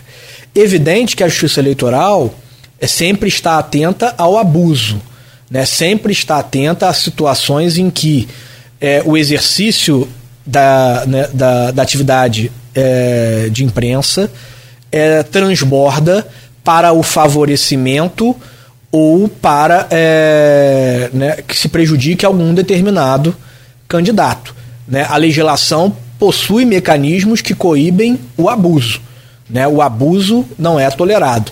Né? E aí o abuso vai ser analisado é, caso a caso pela Justiça Eleitoral, caso ela seja é, provocada é, a se manifestar nesse sentido, ou dentro do, exer do, exercício do poder de polícia que a Justiça Eleitoral uhum. possui, ela eventualmente pode, de ofício, agir em determinadas situações. Mas a regra é, é a liberdade de imprensa e não há nenhum impedimento para que os veículos de imprensa possam é, cobrir os atos de governo, é, manifestarem a sua opinião é, com relação a eventuais atos praticados, ainda que eventualmente se, é, se manifeste no sentido de uma eventual crítica, como vem acontecendo né, de maneira bastante expressiva com relação a esses últimos atos praticados é, pelo presidente Jair Bolsonaro é, em razão dessa reunião aí com os embaixadores, que vem sendo muito discutido. Não há nada que impeça esse tipo de discussão por parte da, dos veículos de comunicação. É, críticas é, no mundo inteiro, na verdade, né, Zé País? Mas, é, mas tem um outro ponto, você falou aí em eventuais abusos ou excessos e aí eu queria ouvir a sua opinião enquanto advogado, enquanto é, gestor público, né, que foi, enquanto procurador, enfim, servidor, é, em relação a essa PEC kamikaze, na qual o governo manda para o Congresso a essa altura do campeonato alterações que criam benefícios sociais, no flagrante, no meu ponto de vista, diz respeito à legislação eleitoral. É meio que você pegar as regras do jogo e rasgar no meio da, tô dando a minha opinião, mas quero ouvir a sua, tá? Não tô dizendo que a, minha, a sua tem que ser igual à minha, mas enfim. Ao que parece, ou pelo menos ao que me parece, rasgou a regra do jogo no meio, no meio do jogo em curso. É, você criar benefícios a essa altura do campeonato, não pode, é ano eleitoral, enfim. Mas passou pelo Congresso, então está legitimado. É quase que no, eu falei aqui na sexta-feira que é um crime eleitoral com o aval do Congresso. Né? O Congresso deu aval a, esse, a, esse, a isso que a gente pode considerar um crime eleitoral. No seu ponto de vista, configura também alguma coisa que é, é, que tem tons, não vamos dizer que é, mas que tem tons de burlar a legislação eleitoral para favorecer, é, nesse caso especificamente, o presidente que é pré-candidato à reeleição? para mim, é, a PEC é claramente inconstitucional. Claramente inconstitucional. É, não me parece que, por mais que a situação do Brasil, do ponto de vista econômico, não seja uma situação é, confortável, que a população efetivamente venha sofrendo com a questão da inflação, com a questão do desemprego. É, não me parece que essa situação econômica é, caracterize uma situação de emergência, um estado de emergência apto é, a afastar é, a legislação, a aplicação da legislação é, eleitoral. E tanto é assim que o governo né, e a base aliada se viu na necessidade de aprovação da PEC, porque é, sentia ali o receio de, por si só, reconhecer o estado de emergência para poder ampliar os benefícios é, sociais no ano eleitoral, o que é proibido é, pela legislação eleitoral. Se valeu da PEC para tentar legitimar, então, é, o aumento desses benefícios é, no ano eleitoral, em desrespeito que a própria legislação eleitoral prevê. É, para mim, é claramente inconstitucional é, essa PEC kamikaze mas foi, né, a emenda passou pelo Congresso Nacional, foi promulgada, é, e com, me parece. E, desculpa, com. Só destacando aqui, abrindo parênteses, é, desculpa, com o aval do PT. Com, a, é, com aval da oposição, enfim, foram pouquíssimos votos contrários. E me parece que, por mais que essa é, inconstitucionalidade seja flagrante, me parece, dentro do atual cenário político, é, me parece difícil que o Supremo Tribunal Federal vá é, reconhecer essa inconstitucionalidade agora, nesse momento, porque isso poderia deflagrar aí uma crise institucional muito maior do que a crise institucional que a gente já vive. Então me parece que nessa situação o Supremo vai né, deixar de se manifestar é, para evitar um problema político maior é, nesse momento. Mas que é incondicional, para mim parece claro, e em conversa aí com vários outros né, membros da comunidade jurídica, enfim, das associações que eu faço parte, inclusive da Abradep, que é a Academia Brasileira de Direito Eleitoral e Político, é, o entendimento é quase unânime é, nesse sentido da inconstitucionalidade. Mas aí você levantou um ponto que eu também acho interessante da gente só estender um pouquinho, até porque a gente tem que fechar esse bloco. Um, a inconstitucionalidade. Aí o Nogueira levantou, a oposição é, é, votou junto. O Supremo, nesse caso, não deveria ser provocado? Precisa alguém provocar ou ele pode agir ele, de, de ofício? Ele já foi assim? provocado. Já existe, é, já existem no Supremo é, ações é, de declaratória de inconstitucionalidade é, em trâmite. Uma delas, salvo engano, é, eu não sei se é do PDT, enfim, mas já há ações nesse sentido é, em trâmite no Supremo Tribunal Federal questionando a constitucionalidade dessa PEC. Né? Mas não me parece que, mesmo havendo essas ações, que o Supremo, nesse momento, vá adotar é, algum tipo de medida. É, e outra é o que você colocou. Acho que a crise institucional já está tão deflagrada que um ponto desse, uma, uma interferência dessa do judiciário, ela acabaria levando a, um, a uma consequência muito pior do que deixar correr e, depo e depois a gente resolve isso. Até porque é bom a gente lembrar quem está ouvindo a gente, a PEC ela tem limite, né? Ela vai até 31 de dezembro, não sei porquê, é, não, não sabemos porquê, o limite dela é só até o fim desse mandato. É, não, não, não foi casuístico, né? Não, né? Assim, não foi casuístico, foi casuístico, na, na verdade. Enfim, é, e, e é algo também que diz respeito a responsabilidade fiscal, enfim, a gente pode fazer uma análise sobre diversos aspectos para chegar à conclusão da inconstitucionalidade disso, mas foi aprovado, está é, tá vigente, com apoio inclusive da, da oposição, é, é, e vai, parece, valer durante o período eleitoral. Eu confesso a vocês, não por ser mais velho, não, até porque a diferença é muito pouca, né? É, como diria Luiz, eu pinto os cabelos. Eu não sei de onde você tirou isso. Mas Arnaldo e, e, e José Paz Neto, você que nos acompanha, eu nunca vi nenhuma, nem na eleição passada, tanto descumprimento da, da lei eleitoral. Até a propaganda extemporânea. Propaganda mesmo, extemporânea, comício. É, se eu falar que é motocicleta, vai dizer que eu estou falando só de, de, Bolsonaro, mas não estou preocupado com isso, eu estou falando é. que é de fato, né?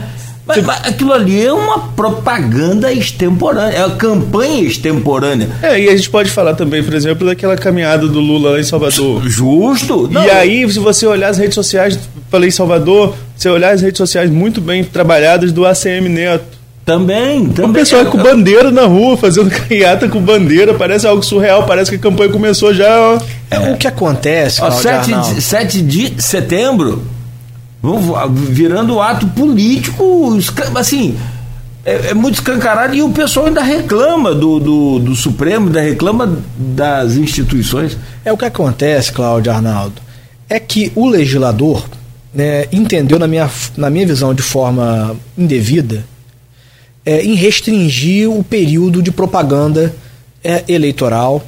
Né? A gente tem um período de propaganda eleitoral muito curto, 40 e poucos dias só de, de período eleitoral. É um período curto. É, né, para o primeiro turno, enfim. Mas, e, e, me parece que, que essa foi uma opção equivocada. Né? A população precisa ter acesso ao debate político, né? precisa ter acesso às reais intenções daqueles que se colocam como é, pré-candidatos, como, como candidatos. O debate eleitoral ele precisa acontecer o máximo possível para que as pessoas possam escolher de, da, da melhor maneira possível o seu candidato, ter acesso à informação sobre os candidatos. É, só que, de certa forma, para mitigar essa né, restrição, é, foi permitida a realização de atos de pré-campanha, é, desde que não é, se fale expressamente em candidatura e que, não, e que não se peça expressamente o voto. Então, e isso então, é, abriu né, margem, abriu uma brecha para que todos aqueles pré-candidatos possam realizar os atos políticos que desejem, aí podem realizar é, comícios, reuniões políticas, caminhadas e passeatas e etc. e afins, como a gente vem vendo aí acontecendo é, normalmente, desde que não se denominem como candidatos e desde que não é, peçam expressamente o voto. Podem, inclusive, esses pré-candidatos é, é exaltar suas próprias qualidades, enfim, é, levantar suas bandeiras políticas.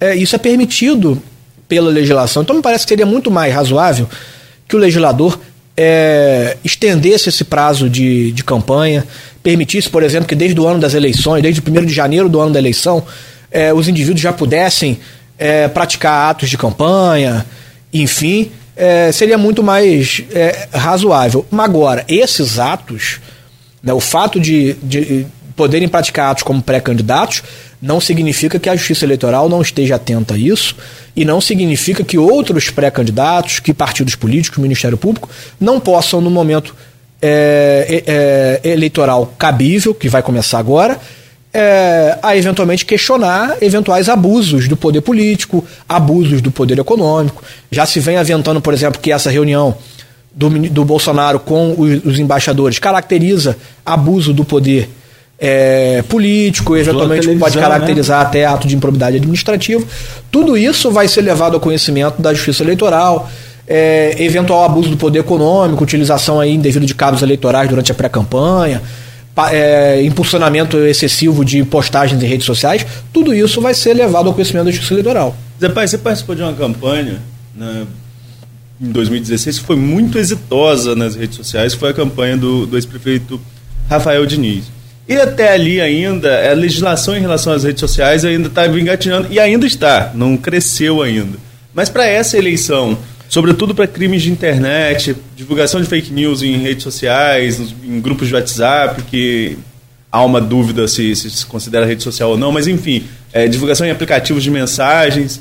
É, a legislação está mais rígida em relação a isso? Como que você avalia a atuação da Justiça Eleitoral nesse nicho? Nesse nicho tem crescido muito em relação à divulgação de informações na internet. Eu não diria que a legislação está mais rígida. Eu diria que é a legislação está é, tá melhor detalhada e, e, conferindo uma maior segurança jurídica, não, não apenas à Justiça Eleitoral, como também ao, aos candidatos que vão participar do pleito. Nas eleições de 2016, por exemplo, não era permitido o impulsionamento é, das postagens. Nas eleições de 2020, por exemplo, a legislação já previa expressamente essa possibilidade de impulsionamento. É, hoje, a Justiça Eleitoral possui termos de cooperação firmados com praticamente todas as redes sociais: Facebook, Instagram, é, WhatsApp. Até é, o Telegram. Até o Telegram, depois de, de, de, muitos problemas, buscou manter entendimentos com a Justiça Eleitoral. É, termos de cooperação no sentido de facilitar ali a identificação é, de eventuais né, postagens indevidas é, e a retirada imediata dessas postagens, a identificação dos impulsionamentos, né, há ferramentas para que a gente possa verificar isso de forma muito mais fácil de, e de forma muito mais ágil. Então, hoje, a Justiça Eleitoral já tem ferramentas mais adequadas, concedidas pela legislação, por, por esses termos de cooperação, por esses instrumentos firmados com as redes sociais, para atuar de forma mais incisiva nisso. A gente sabe que ainda assim é muito difícil fazer esse controle né, a velocidade das redes sociais é muito maior do que a capacidade que a justiça eleitoral tem de agir, né, e os candidatos e partidos têm de agir. É, então não é fácil fazer esse controle. É, a gente que advoga nessa área, é, às vezes acaba entrando com duas, três, quatro, cinco representações de propaganda irregular por dia. No, no âmbito nacional, então, essas, essas representações podem se dar num volume muito maior. É, e é difícil controlar, porque o dano que é causado às vezes na, nas redes sociais, ele é um dano muito rápido. Às vezes ali em horas aquele conteúdo já foi disseminado para milhões de pessoas e depois para você é. É, desfazer isso, né, é, é, é praticamente impossível. É, é, algo que a Justiça Eleitoral ainda vai ter que se adaptar muito, é, mas ela vem trabalhando para isso. Eu acho que a desinformação né, em 2020 já, já teve né, um papel central ali no, na Justiça Eleitoral. Para esse ano terá muito mais, mas a própria Justiça Eleitoral vem, inclusive, criando entendimentos né, no sentido de, de tentar pôr freios. Como reconheceu, como, te, como teve, por exemplo, criou entendimento ali no caso daquele deputado Francisquini, lá do Paraná, uhum. de primeiro reconhecer que a propaganda nas redes sociais é, pode caracterizar sim abuso do, do, do, uso dos meios de comunicação, utilização indevida dos meios de comunicação, que esses meios de comunicação não são só é, rádio, TV, os meios convencionais, tradicionais de, de, de comunicação, né? e, deixou, e deu um, recado claro, no sentido de que a disseminação de fake news é, durante o processo eleitoral e que o ataque à justiça eleitoral, às instituições públicas durante o período eleitoral pode ensejar o reconhecimento é, do abuso e, eventualmente, até a cassação de mandatos. Então, o recado foi dado. Né, vamos ver é, como isso vai, isso vai transcorrer agora durante o período eleitoral. Deixa eu novamente fazer uma pausa rápida aqui, José é, Paz Neto e Arnaldo. Rapidamente a gente volta. Vamos falar no último bloco ainda mais sobre essa questão eleitoral. E essa negociação da essa nova negociação. A primeira o senhor participou, que foi no. A primeira que eu digo é, é renegociação no governo Rafael Diniz. E foi essa... nem renegociação, né? Foi ação judicial. Foi nem renegociação. É, né? foi, foi na justiça. É, a primeira. Agora foi uma. Agora foi na justiça e um acordo. Um acordo. É um. Né? Não deixa de ser uma negociação, uma renegociação, porque a sim, negociação sim. aconteceu na primeira vez que pegou o empréstimo. Ah, sim, é... sim, sim. Bom, enfim, vamos. A coisa parece que estava impagável. Né? E, bom, a Caixa ia chegar nos finalmente. Daqui a pouco o senhor comenta essa, esse outro assunto que também não é menos polêmico do que essa questão dessa eleição tão polarizada e tão, é, é, é, como o senhor disse mais cedo aqui, é, acirrada, né, como está esse ano. Arnaldo Neto, por favor. Vamos lá, como você mesmo disse, Nogueira, assunto é o que não falta. Deixa eu falar um pouco sobre essa questão da venda futuro para fechar, mas é, antes, a gente vem, vem lembrando aqui alguns assuntos, rapaz, e como Lembrando que você foi procurador do, do governo. Você já foi procurador legislativo em São João da Barra, já foi procurador legislativo aqui em Campos e também já foi procurador do geral do município durante a gestão Rafael Diniz. praticamente os quatro anos. Acho que só saiu para tomar posse como procurador de carreira da Câmara, que, que é né, o cargo é efetivo. É, depois de toda aquela novela em relação àquele concurso, que se a gente for lembrar dela aqui, dá um outro programa. Dá um outro programa inteiro. Mas, enfim, é, naquele momento ali, houve uma. No final do governo Rafael, já com desgaste, o governo já vinha um pouco desgastado. É, e aí o G, houve um movimento, a criação do G8, e, e se, tentou se impor um limite de remanejamento ao governo Rafael de 10%. Houve uma negociação, chegou a 20%. Agora a Câmara está meio que segurando a votação da LDO, que, porque existe um movimento aí por parte por parte da oposição, que é a maioria na casa, para impor um limite de remanejamento a 5%, com algumas artimanhas, digamos assim, não artimanhas de ser ilegal, mas com alguns dispositivos legais que, vai, que acaba gerando quase que 1% de remanejamento na prática, né? 5 no papel, 1 na prática. Enfim, e o governo, o próprio prefeito Vladimir teve aqui, tem reclamado um pouco disso. Da experiência de, de procurador-geral do município, como que você tem acompanhado esse movimento da oposição de limitar esse remanejamento do governo? Arnaldo, tem importante é, essa pergunta. É, eu fui questionado sobre, sobre essa mesma situação ontem num outro veículo, acabei sendo um pouco mal interpretado. Aproveitar para deixar o, o, meu posicionamento claro. É, eu acho que, primeiro, Arnaldo, é, o, o governo se, sempre tem que ter um diálogo positivo com o legislativo.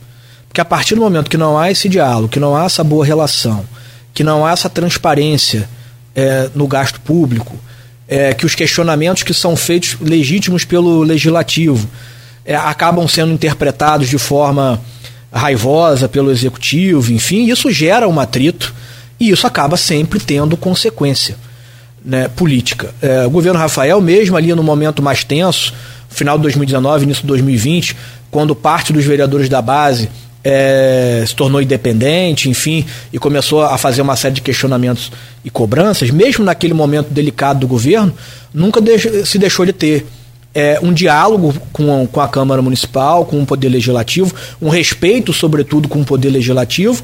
Tanto é que, com base nesse respeito, nesse diálogo, se chegou ali a um denominador comum, a um meio termo, não se chegou ao percentual que o governo então pretendia, que salvo engano era 30%, mas também não se chegou aos 10% à época que é, parte do legislativo entendia é, né, mais razoável. Com relação ao remanejamento em si, é, eu acho que assim, o grande problema do Brasil é achar que as leis orçamentárias são peças fictícias e que, por serem peças fictícias, podem ser alteradas a todo e qualquer momento, sem maior deliberação do Poder Legislativo e da própria sociedade. É, as peças orçamentárias deveriam é, ser peças estáveis é, e elaboradas de uma forma técnica a partir de um debate da sociedade, do que efetivamente a sociedade entende necessário que seja executado pelo Poder Executivo. Né, isso parte de um debate na Câmara, não à toa existem audiências públicas para que a sociedade possa participar, é, mas infelizmente a gente sabe que esse debate ainda não é tão é, realizado, como é realizado, por exemplo, em outros países como os Estados Unidos, e que o orçamento é muito mais rígido e muito mais respeitado do que é aqui no Brasil. Então eu não vejo com maus olhos a redução desse limite de remanejamento. Tá? É porque isso força o poder executivo a se planejar melhor, a se organizar melhor, né? e isso é, traz ao poder legislativo, que é um poder que tem a prerrogativa de fiscalização e de representação, né, no final das contas, da sociedade, de fiscalizar. Né? E isso é, pode aparentar, como é, eventualmente já foi dito por membros do governo e etc., que pode engessar o governo, né? se houver diálogo com a Câmara é, e se houver o um mínimo de, de planejamento, isso não engessa. Porque você pode encaminhar o projeto de lei para a Câmara Municipal, pedindo autorização para esse remanejamento. É óbvio que precisa ter um mínimo de, de previsibilidade perdão, do poder do executivo, encaminhar isso com um mínimo de antecedência para que as políticas públicas sejam é, realizadas. Evidente que alguma margem de remanejamento precisa existir para situações específicas, né, ou para situações emergenciais que possam ocorrer, de políticas públicas que precisam ser implementadas é, que inicialmente não estavam previstas, mas que é, podem surgir. A gente sabe que né, o governo, nos governos em geral surgem situações é, que às vezes são é, imprevisíveis. Agora, qual é o percentual adequado? Se 5, 10, 15, 20, isso precisa ser efetivamente debatido, discutido pela, pela Câmara, pela sociedade, e o prefeito precisa ter diálogo com a Câmara. Ele não pode simplesmente impor uma posição dele, é, não colocar para votar a LDO, porque a LDO até agora não foi votada, é, né, já que o presidente o apoia, então vem como, segurando ali a pauta. Precisa um, um, diálogo precisa ser aberto. O que não pode é só apontar o dedo para o legislativo, dizer que o legislativo quer prejudicar a população e não abrir, e, e não abrir o diálogo. O diálogo precisa né, ser, ser aberto. Então eu não vejo com maus olhos o, a redução do limite de remanejamento. Né? E até fazendo uma comparação do governo Vladimir com o governo Rafael, né, são situações diferentes também que são vividas. Porque naquela época do governo Rafael, o limite, de, é, o limite é, que se propunha alterar foi proposto já na votação da LOA, da Lei Orçamentária Anual, lá já em dezembro, é, com o orçamento já apresentado, e aí tentou se limitar. Né? Agora, no governo Vladimir, né, essa redução está sendo proposta na LDO, ou seja, a LOA ainda não foi apresentada. Há um tempo razoável para que os técnicos do governo, aprovado esse, essa redução de, de remanejamento, independente do limite, se organizarem internamente e elaborarem um, é, né, um, uma lei orçamentária é, que, condiza, que condiga, condiza mais com a realidade para o próximo ano. Né, o governo já está indo para o terceiro ano, né, então já não se pode alegar que, houve um, que há um desconhecimento das necessidades, né, não foi um orçamento é, realizado pelo governo anterior, já é um, um orçamento, uma LDO e um orçamento né, apresentados pelo atual governo. Então, ainda que o limite de 5% seja aprovado, né, há como o governo se organizar para apresentar uma lua mais fidedigna com a realidade. Mas eu acho que o que a gente tem que começar a, a, a deixar de, de, de, de levar como premissa é que o orçamento é uma peça pra, feita para ser alterada. Né? Não deveria ser assim. Porque a partir do momento que ele é to, a todo momento alterado, né, e se a gente, é, a gente acompanha mais o diário oficial do município, vê que praticamente toda semana uhum. tem uma alteração, né, a população não consegue fiscalizar. Então eu não vejo com maus olhos é, a redução. É um momento diferente daquele momento é, vivido é, pelo governo Rafael. Agora, se o limite mais razoável é 5, 10, 15, 20, isso né, cabe ao, ao, ao, ao, debate político é, e cabe ao poder, ao poder Executivo, ainda que hoje não seja a maioria na Câmara, né, tentar ser humilde e abrir um, um diálogo franco com, com o Legislativo. Só uma pegadinha rapidinha aqui nessa, nesse gancho aí que você diz é, que, tem, que não pode ser uma peça fictícia. E, e, todo mundo fala que é uma peça fictícia, né? O, os, os atores do, do, das cenas falam, os vereadores, os políticos, enfim. É, aí você está concordando com a colocação do Marquinhos Bacelar, vereador Marquinhos Bacelar, que disse aqui nesse programa que a LDO tem que ser perfeita e por isso ele não está montando nenhuma perseguição ao governo? De certa forma, concordo com o vereador. Assim, toda legislação, quando é né, proposta, enfim, é votada, é, é, o objetivo que tem que se buscar é que ela seja perfeita. É óbvio que a gente sabe que né, é, erros podem acontecer, nem, nem, todas as situações possíveis podem, é, conseguem ser previstas é, quando elaboração. Pe uma peça orçamentária não é uma peça fácil de se fazer, talvez seja uma das peças mais técnicas é, que são apresentadas como projeto de lei, né, demandam um, um mínimo de estudo, de planejamento, né, de conhecimento da área contábil, da área financeira, enfim, é um trabalho multidisciplinar. Né, normalmente não é nenhuma lei que é, que, cujo conteúdo é elaborado pela Procuradoria do município, a Procuradoria normalmente recebe só para fazer ali um filtro, mas normalmente são os técnicos do controle da Fazenda que vão elaborar, mas ela tem que ser feita com, pelo menos com a ambição de, de que seja a melhor possível, a, a mais perfeita possível. Não pode ser feita, olha, vamos apresentar essa LDO aí só para cumprir uma formalidade que está prevista na Constituição, na lei orgânica do município, e depois a gente altera aqui, faz o que a gente quiser e, e, e, e o legislativo não tem nada a ver com isso.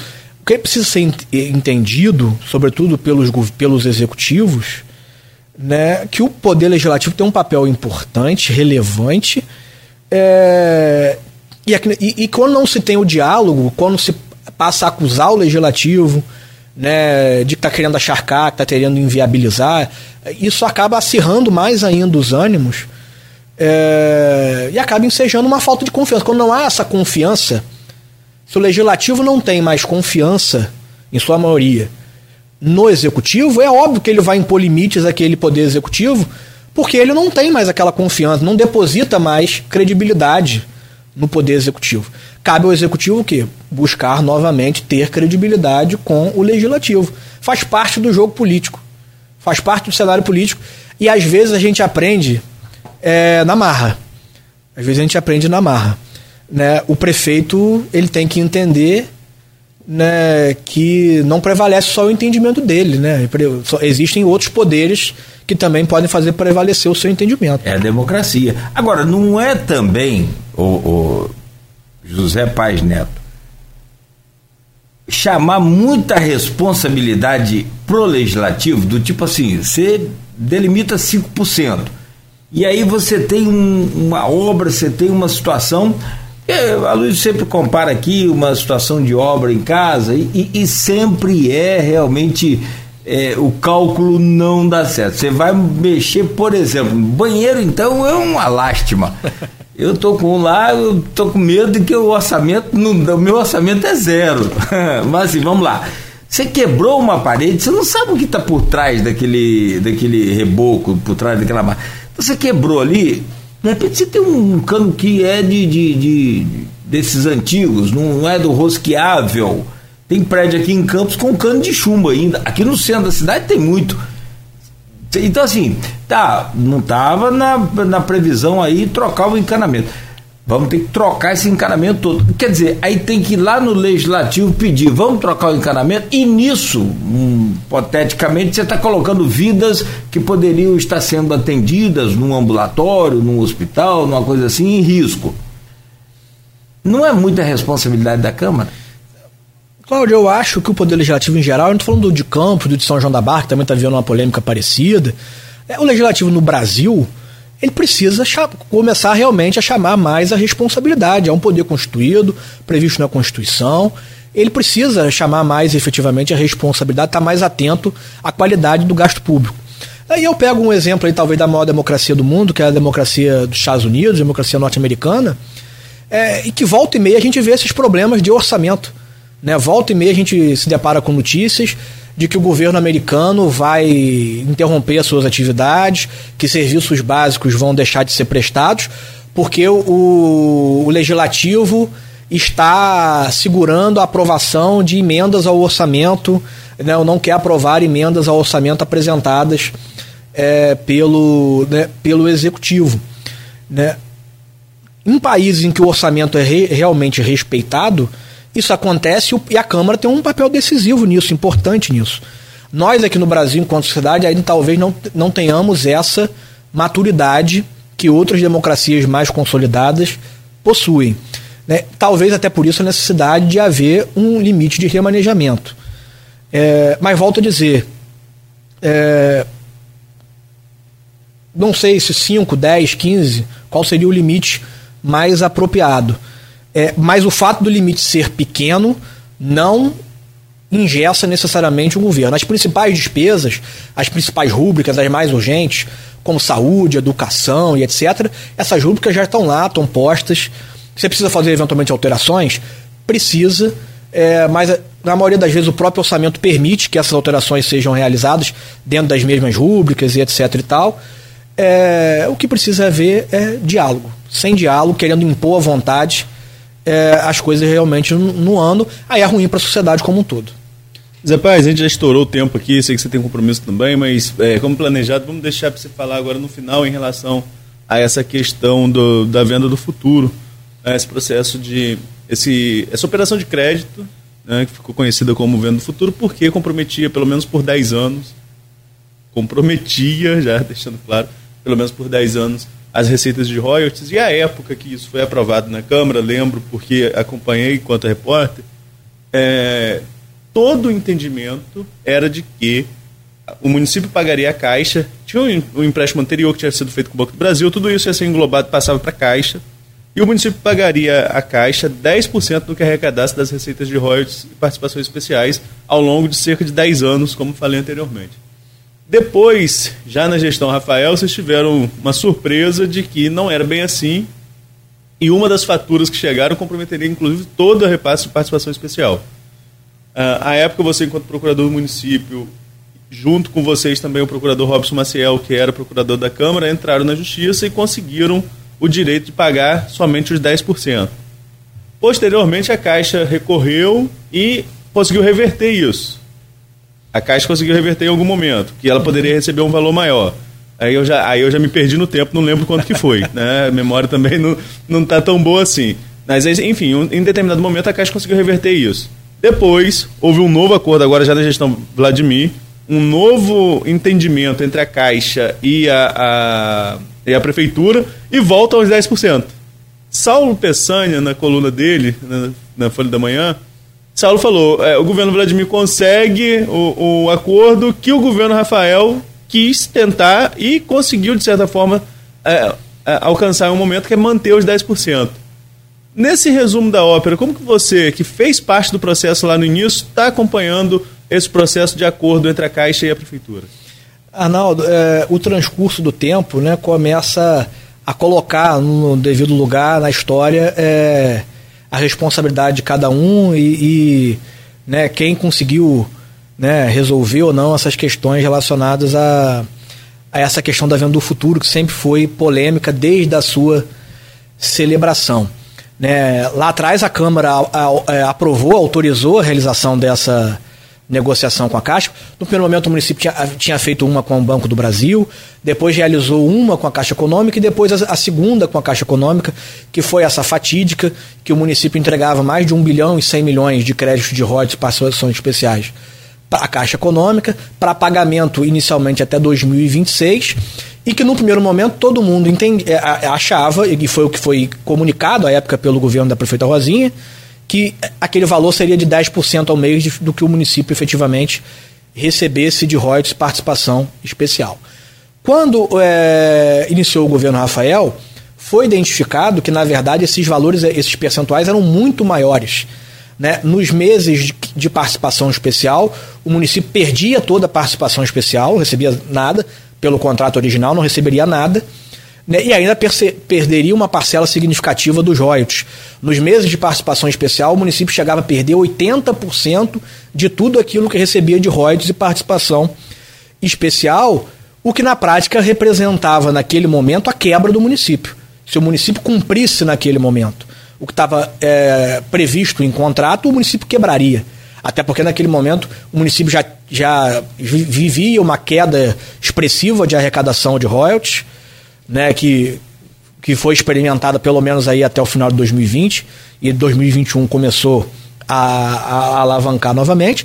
Então se chegou a uma conclusão naquele momento, olha, se esse contrato for cumprido, o município quebra. Quebra literalmente, os serviços mais básicos possíveis não vão ser prestados. E se partiu por uma negociação com a Caixa Econômica Federal. Né, o governo Rafael tentou uma negociação com a Caixa Econômica Federal, estivemos várias vezes em Brasília conversando com o presidente da Caixa, vice-presidente da Caixa, vários deputados nos acompanharam, senadores, inclusive de outros estados, nos acompanharam nessas negociações. Só que a Caixa, naquele momento, se encontrava numa situação confortável, porque ela tinha um contrato firmado disciplinando aqueles valores, então ela se sentia confortável e, e, e deu pouca margem para negociações. Né, nenhum momento apresentou algo ao município que fosse palatável, que fosse viável a manutenção dos serviços básicos do município. Então não houve outra alternativa naquela época, senão ajuizar uma ação para questionar aqueles 10%. Ação ajuizada, à época, pela Procuradoria do município, né, eu era o procurador-geral. Num segundo momento, a Câmara ingressou como assistente do município é, naquele processo. Conseguimos uma decisão favorável em primeira instância, que reconheceu a ilegalidade do contrato, limitou o pagamento aos 10%. A, a Caixa recorreu ao Tribunal Regional Federal no Rio, é, e no primeiro momento o desembargador suspendeu a decisão que era favorável ao município, e aí voltou a prevalecer né, o que estava previsto em contrato. É, e aí foi um trabalho de articulação muito grande, a Procuradoria do município, é, da Procuradoria da Câmara, com o Dr. Robson, é, que foi um parceiro muito grande é, nosso naquela época, e conseguimos no julgamento no TRF né, é, a manutenção da decisão. O relator reviu o seu entendimento, foi seguido por todos os componentes da Câmara. O julgamento, à época, né, demorou mais de quatro horas de julgamento, enfim, conseguimos manter os 10%. Decisão essa que é válida até hoje que é válida até hoje, e que se não estivesse válida, teria feito com que o governo Vladimir perdesse recursos significativos nesses dois anos, nesses dois primeiros anos é, de governo. É, o, o, prefeito Vladimir sempre questionou essa, a, a, a adoção dessa, dessa conduta do prefeito Rafael de ajuizamento da, da ação, e eu costumo dizer, até o próprio ex-prefeito Rafael e outras pessoas, que na verdade o prefeito Vladimir deveria agradecer o ex-prefeito Rafael por ter corrigido um problemão que a mãe dele, do Vladimir, deixou, que foi essa bomba da Venda do Futuro. Enfim, mas aí diante dessa decisão liminar que vale até hoje, que vale até hoje, é, me parece que a Caixa se viu, acabou se vendo compelida a negociar com o município em outros termos. Passou a negociar com o município em outros termos. É, e o que apresentou agora no acordo que foi protocolado é, no processo, que ainda vai ser objeto de análise, foi justamente o que o governo Rafael sempre propôs desde o começo. Limitação de, ao pagamento de 10% ao mês daquilo que recebe de royalties de participação especial, tirando o limitador de tempo, que era 2026, né, e colocando esse prazo, né, um prazo muito maior que desse tempo para realizar esse pagamento limitado a 10%. Foi isso que acabou de ser proposto, exatamente aquilo que né, nós, na época na Procuradoria, é, propusemos, aquilo que o governo Rafael sempre tentou é, acordar com a Caixa, e de certa forma, a Caixa, ao aceitar esse acordo agora, de certa forma, ela reconhece a procedência do pedido, né? ela reconhece que houve uma ilegalidade. Um ponto que me parece importante, Arnaldo, quem não foi ainda me parece objeto de discussão, é, e que a juíza de, determinou agora, é, inclusive, a Câmara precisa ser ouvida com relação a esse acordo. Porque foi a Câmara que autorizou a limitação a 10%. Então, ainda que o acordo esteja lá prevendo 10%, a Câmara precisa ser ouvida. E não me parece né, que seja só o jurídico da Câmara é, a se manifestar. Me parece que essa questão deveria ser levada ao plenário da Câmara. Porque foi o plenário da Câmara que autorizou a transação, deveria também ser o plenário da Câmara a autorizar o acordo. Né? É, e não sei se isso vai ser levado ao plenário ou não, enfim, não sei. Até pelo fato de estar cedido, não estou lá no dia a dia da Câmara, não sei como é que isso vai ser tratado. Estou dando a minha opinião é, jurídica, pessoal, de quem acompanhou esse processo desde o começo. Mas eu fico feliz, para concluir é, a, a, minha fala, fico feliz que se tenha chegado a um acordo. É, acordo esse que certamente só foi possível, Arnaldo, por conta dessa ação.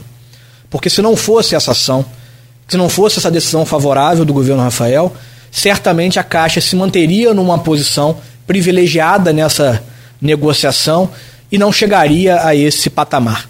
Para ela é muito, é muito melhor consolidar essa questão, deixar isso contratualmente amarrado, é, com base numa decisão judicial, do que conviver com uma insegurança né, jurídica, que é uma insegurança para a Câmara, para a Caixa, perdão, mas também era uma insegurança para o município. Importante a gente conseguir virar essa página né, e, e reforço, acho que o governo Vladimir deveria agradecer o governo Rafael por ter é, resolvido esse problemão que a mãe dela deixou, não só para ele agora, prefeito, mas como para os campistas em geral. Só uma dúvida, Zé Paz, a gente já estourou o tempo demais, mas enfim, só uma dúvida em relação a essa questão.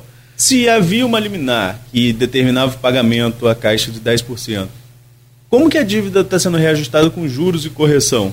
É porque tanto na, na, na petição inicial do processo como na decisão que concedeu a liminar, é, os juízes deixaram claro, e tanto no tribunal, deixaram claro que, em razão dessa alteração contratual, seria necessário fazer um reequilíbrio econômico-financeiro do contrato. Então, como prazo de pagamento é, vai se estender, e salvo engano, vai se estender por 216 meses ou 213 meses a partir da data da homologação do acordo. Salvo engano, é isso que foi definido. É, inevitavelmente haveria uma necessidade de, de reequilíbrio. Então, o valor inicial, que era de quase 1 bilhão e 200, agora, salvo engano, está sendo majorado para 1 bilhão 300 e alguma coisa. Por isso que eu entendo que a Câmara precisa ser ouvida, porque é um ônus que está sendo. É, mais um ônus que está sendo posto, imposto ao município. Assim, uma dívida do município que aumenta. Né? Mas isso era inevitável. Assim, fazer um reequilíbrio do contrato era inevitável, porque o prazo inicial para pagamento era até 2026 e agora é, vai se estender aí, né, por, provavelmente aí mais uma década, a depender do fluxo de, de arrecadação de royalties do município. É. Como a, eh, a gente sabe, aquilo que você falou, esse problema aí está é, virando e já virou uma bola de neve, né? Não sei se a gente vai chegar a algum momento conseguir pagar isso. Acho que eh, com os 10%, Cláudio, não é o melhor cenário. O melhor cenário era não ter é, feito, essa, celebrado essa transação, era ter ajustado as contas naquele momento e, e não obter esse, esses valores para poder é, fazer camp política, campanha política no, no último ano da, do governo, lá da prefeita Rosinha era necessário fazer os ajustes que o governo Rafael acabou tendo que fazer, mesmo com todo o custo político que ele acabou tendo, sofrendo.